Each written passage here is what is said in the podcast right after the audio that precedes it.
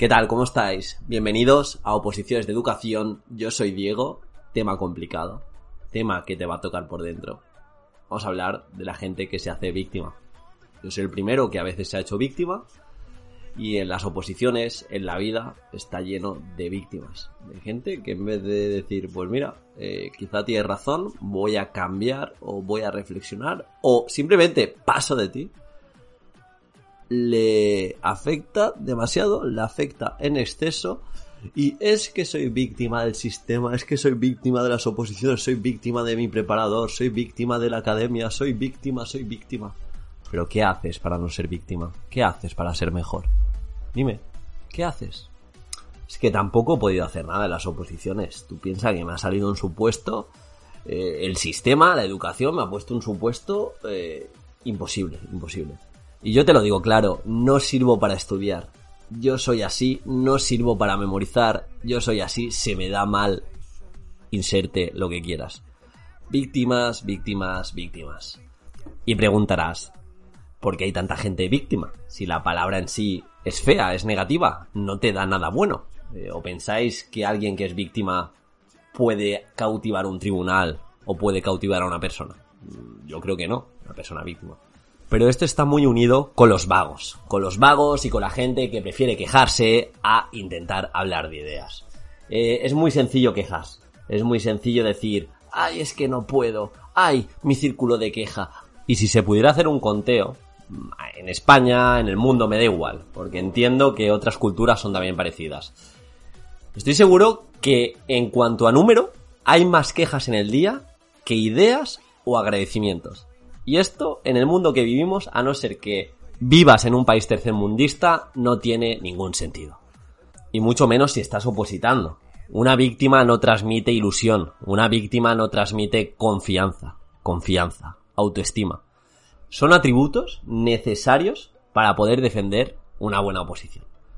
Cuatro consejos para que dejes de ser una víctima un llorica, un quejica, una llorica, una quejica. Esto no va de géneros, esto va de quejicas y víctimas. Primero, suelta la idea de que la vida te debe, de que la oposición te debe. La vida no te debe absolutamente nada. La vida, a largo plazo, es tremendamente justa. Lo que pasa que a veces esperamos cosas de la vida sin haber trabajado lo suficiente o a primeras de cambio.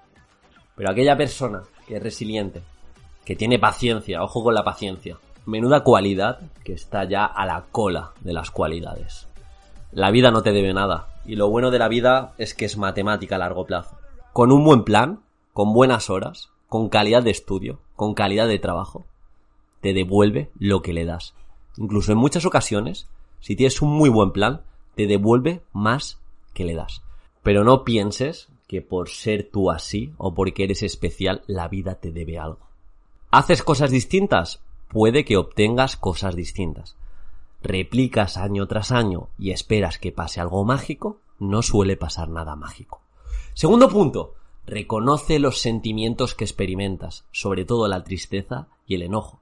Si viene tristeza, si viene frustración, sé que muchas veces, y más antaño, en las escuelas no se trabajaba a nivel emocional. Pero has de reconocer aquello que sientes y por qué te produce malestar esa sensación de no llegar a lo que te has propuesto o esa crítica que te ha hecho alguien.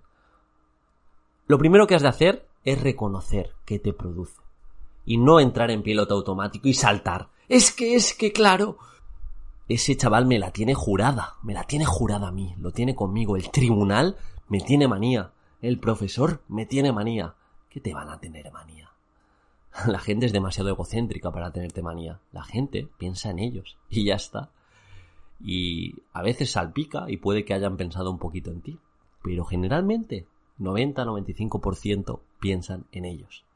Reconoce aquello que sientes y trabaja en ti mismo. Me voy a conocerme a mí mismo.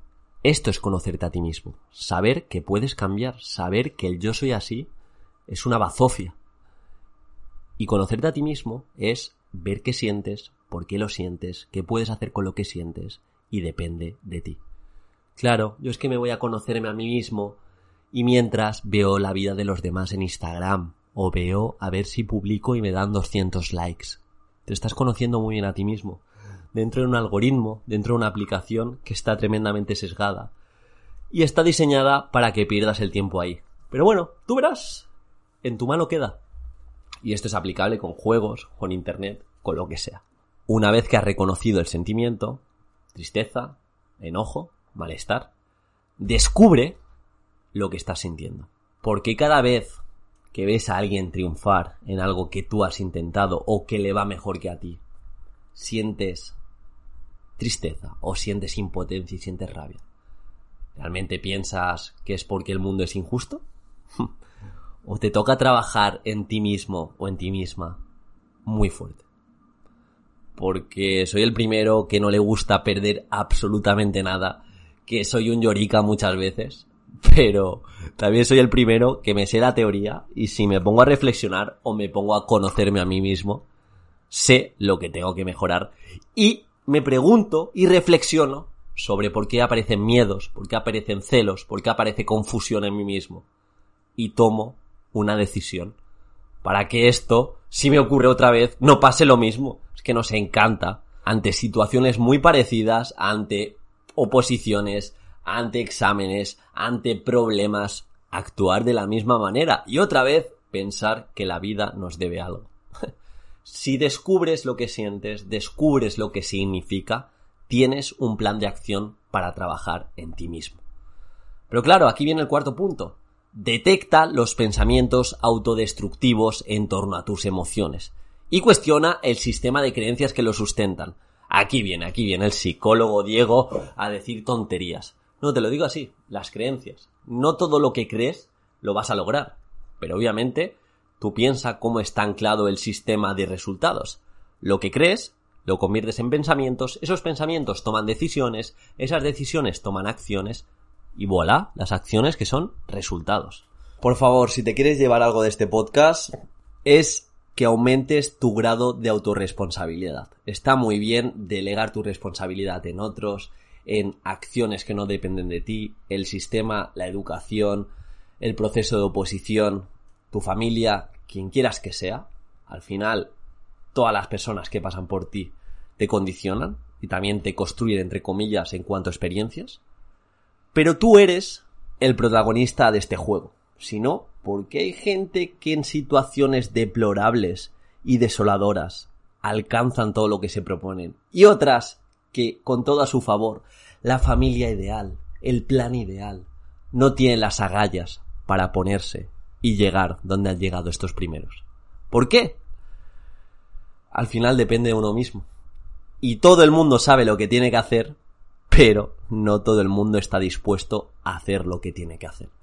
Por eso los capítulos de procrastinación, de pereza, de productividad funcionan también, porque siempre necesitamos esa motivación extrínseca, siempre necesitamos ese empujón.